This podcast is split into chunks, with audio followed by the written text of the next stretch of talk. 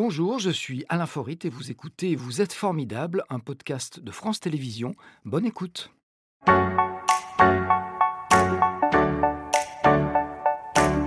Bonjour Christine Janin. Bonjour. Je vous laisse poser votre verre. Je vous dis namasté. Namasté. Et je vous laisse vous installer. Alors j'allais dire, faut-il vous rappeler qui vous êtes? Je pense que c'est toujours bon parce qu'il y a toujours des gens qui vivaient il y a quelques décennies euh, sur Mars et qui sont de retour sur Terre. Donc vous êtes médecin, vous êtes aussi alpiniste.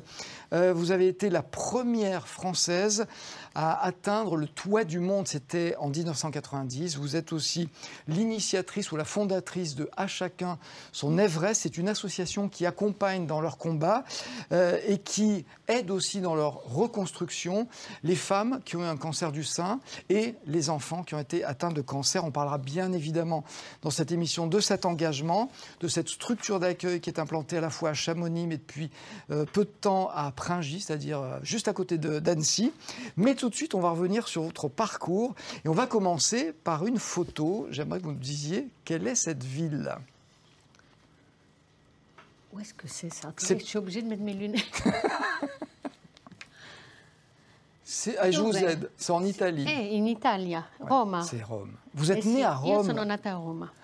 Qu'est-ce qui reste de Rome, à part euh, la possibilité de parler italien, l'accent? euh, Pas grand-chose, mais toute ma vie en Italie que j'ai adoré, euh, de 0 à 12 ans. Mais que ça, ça reste. C'est le, c'est la senteur, c'est le, le, chant des Italiens, c'est leur mode de vie, enfin voilà. La musique, la musique, la, musique italienne. Euh, donc, né à Rome, vous avez vécu pendant 12 ans. Est-ce que vous reveniez de temps en temps vers vos racines qui sont bretonnes et qui étaient à Noir, Douarnenez, je crois? Ben oui, euh, j'essaye de temps en temps. Alors c'est un petit peu loin de Chamonix maintenant, mais il y a encore l'an dernier, on a fait une belle cousinade. Et euh, cet été encore, j'étais en Bretagne. Et c'est vraiment un lieu qui est, qui est, vraiment très ressourçant et très beau. Et, et c'est quand même toutes mes, mes, origines. Donc je revendique le sang breton. La petite, Christine, la petite Christine rêvait de faire quoi quand elle était euh, ado? Eh ben, J'ai toujours rêvé d'être médecin ou faire du sport. Mais Alors voilà, Il y avait, la, il y avait finalement vous avez fait les deux, mais il paraît que vous étiez sur des skis dès l'âge de 3 ans, c'est vrai? Oui, oui, oui, puis la première, toujours prête à partir. Puis après, on a été au G, toujours fait beaucoup de sport. J'ai quatre frères, j'étais bien euh, sollicitée, bien motivée. Mais voilà, c'est quelque chose qui. Je crois qu'on a des gènes dans la maison, euh, dans la famille, euh, très, très sport. Oui, bah, la mère, on peut y effectuer des, des sports aussi. L'idée de faire médecine, vous savez pourquoi ou pas? Dès l'âge de 10 ans, je voulais euh, soigner, je voulais aider euh, la terre entière, bien sûr. Mais euh, non, c'est tout de suite a été un métier qui, a résonné en moi très tôt. Alors, en tant qu'étudiante en médecine, on vous a proposé de participer à une expédition en, montagne et donc vous partez pour l'ascension du Gasherbrum 2 parce qu'il y a plusieurs sommets dans cette chaîne, c'est au Pakistan. Et en août 1981, vous retrouvez première française à gravir un sommet de plus de 8000 mètres, sachant que c'est le 13e sommet le plus haut du monde. Euh, vous étiez un petit peu préparé avant quand même Alors, je crois que la vie, c'est oser, c'est des rencontres. Je, je, faisais beaucoup de sport, je faisais beaucoup de raid à ski, mes copains connaissaient un peu mon endurance et ma, ma motivation, puis je crois le, ma volonté toujours de, gagner. J'étais une compétitrice quand même. Et un jour, on m'a proposé effectivement Philippe Maillot, qui est un grand médecin anesthésiste, qui fait beaucoup de secours en montagne aussi euh, sur Grenoble, qui m'a dit Moi, je passe l'internat, je ne peux pas y aller, est-ce que toi, tu veux y aller? Je ne savais pas ce qu'était un 8000 mètres, je n'avais pas fait le Mont Blanc, je connaissais pas grand-chose en médecine, j'étais en sixième année, j'ai dit oui. Et je Vous crois que dans la vie, les mains dans les poches quand même presque. je crois que dans la vie, il faut, écouter son cœur, il faut écouter son intuition, il faut oser. Le pire, c'était quoi? C'est que je fasse un beau voyage, que j'aille au Pakistan, que j'aille voir toutes ces grandes montagnes dans toute cette région du Baltoro, près du K2. Et puis après, voilà, euh, puis euh, je crois que quand on part euh, libre, libre d'échouer, j'aime bien dire ça, libre de, de réussir aussi, et par passion, en écoutant son cœur, ben, les choses sont possibles. Libre d'échouer, l'échec, ça peut coûter cher aussi, ces altitudes-là. C'est quelque chose auquel on ne pense pas alors, il y, a échec et échec. Quand je dis échouer, ça veut dire de ne pas réussir le sommet. Ça ne veut pas dire forcément de se faire mal. Il faut éviter effectivement de se faire mal, mais il ne faut pas vouloir le, sommet à tout prix. C'est pas possible. Ça marche pas comme ça. On va avoir une deuxième photo Instagram. Prenez vos lunettes. oh, vous connaissez là. C'est un pays. Le Népal. Namasté. Oui. Alors, c'est Sagarmatha ou Chomolungma en tibétain, mais c'est Sagarmatha. C'est là où se trouve le second sommet que vous avez escaladé. C'était en 1985 pour une expédition qui a permis, je crois, l'installation du plus haut labo de physiologie au monde. Mais c'est un pays qui vous a envoûté. Bah, le Népal, c'est oui, c'est un peu mon deuxième pays. C'est, euh, je les adore. Ils sont tellement dans le cœur, tellement dans la, la compassion, tellement dans, dans l'acceptation de ce qui leur arrive. C'est euh, voilà, alors maintenant j'ai beaucoup de protégés là-bas. On a reconstruit après le tremblement de terre. On a créé une association aussi, Bikram Solidarité Népal. Et tous les ans, bon, sauf là avec le Covid, maintenant je retourne au Népal. pays envoûtant, donc le Népal.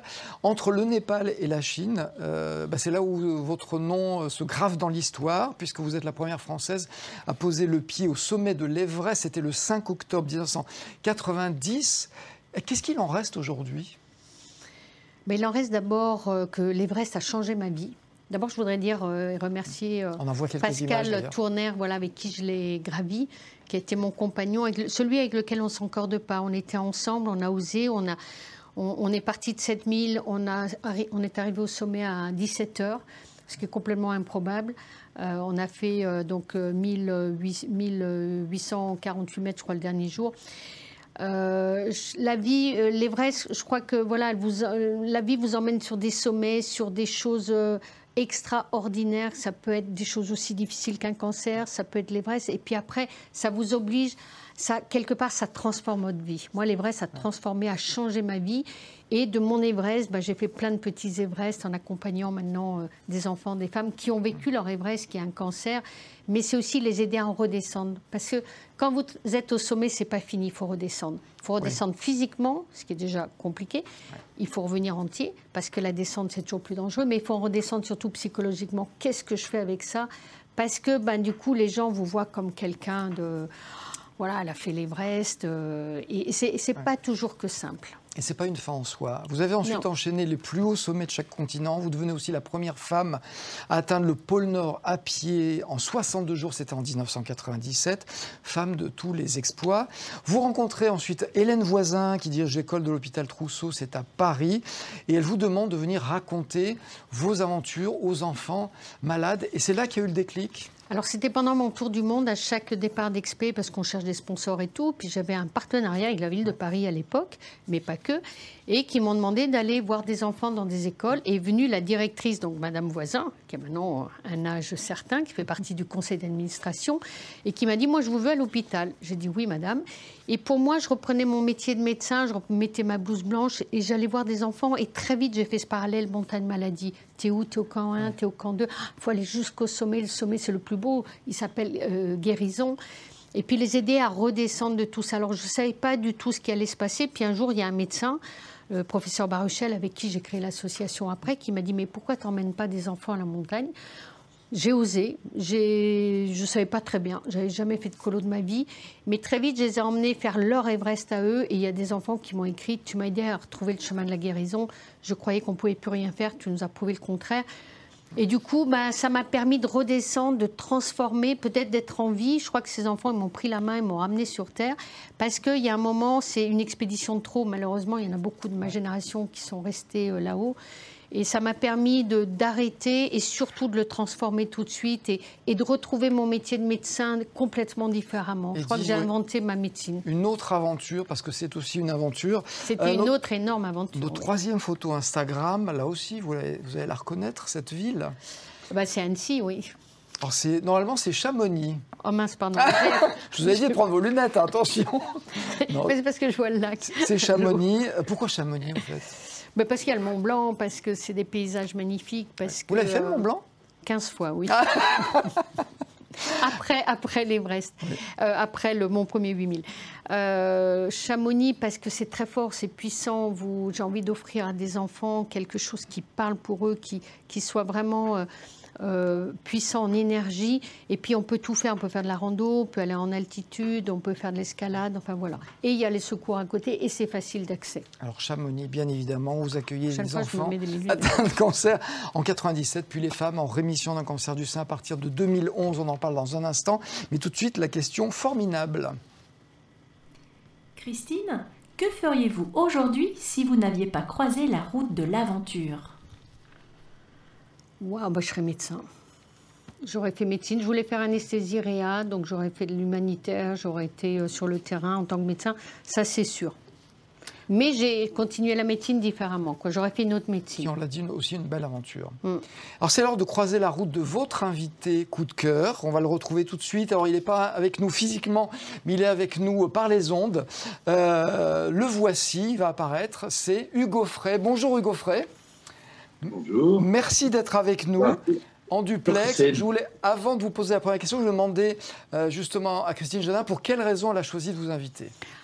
C'est une personne magnifique qui nous accompagne, qui est dans notre conseil d'administration depuis 25 ans, qui a été là pour l'inauguration de la maison, pour tous les événements importants, pour l'inauguration de la salle d'escalade. Et c'est quelqu'un que j'admire beaucoup, qui est une vraie belle personne une belle âme, une belle âme. Une belle âme. Après ça, il n'y a plus grand-chose à dire, sinon que donc vous êtes membre fondateur, membre du conseil d'administration de cette association À chacun son Everest, euh, qui a vu le jour en 1994, donc ça ne mm. date pas dire.